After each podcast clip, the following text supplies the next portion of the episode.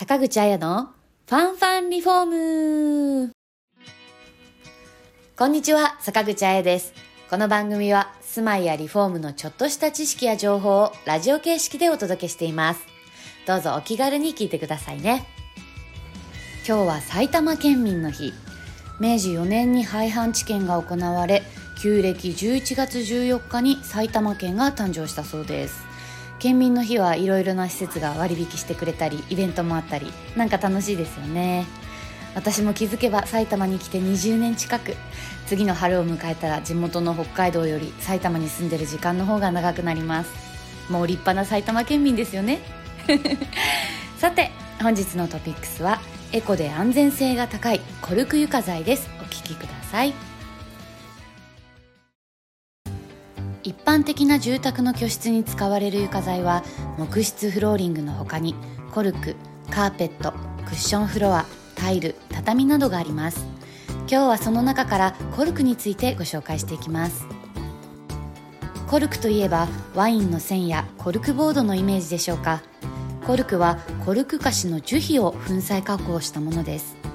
木材製品は木を伐採しますがコルクは樹皮が年月をかけて再生するので伐採することなく繰り返し採取できるエコ素材なんですよ。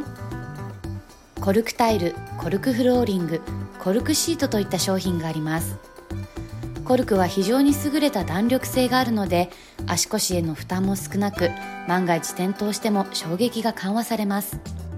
空気をたくさん含んでいるので保温性もあり裸足でも冷たさを感じにくくなっています。滑りにくく安全性が高いのでペットにも優しい床材です。遮音性能も高く温かみのある木質の素材なので高齢の方の居室や子供部屋寝室などにいいですね。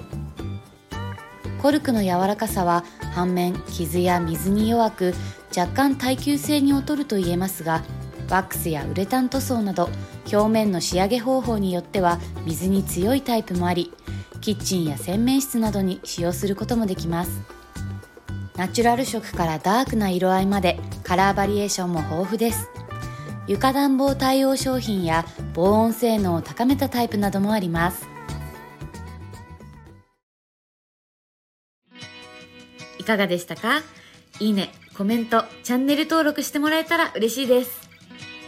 リフォームのご相談は0120-150-770参考ソフラン宮原支店までお気軽にご連絡くださいお得な情報がいっぱいの参考ソフランリフォーム公式 LINE のお友達登録もぜひよろしくお願いしますそれではまた See you next week! Bye!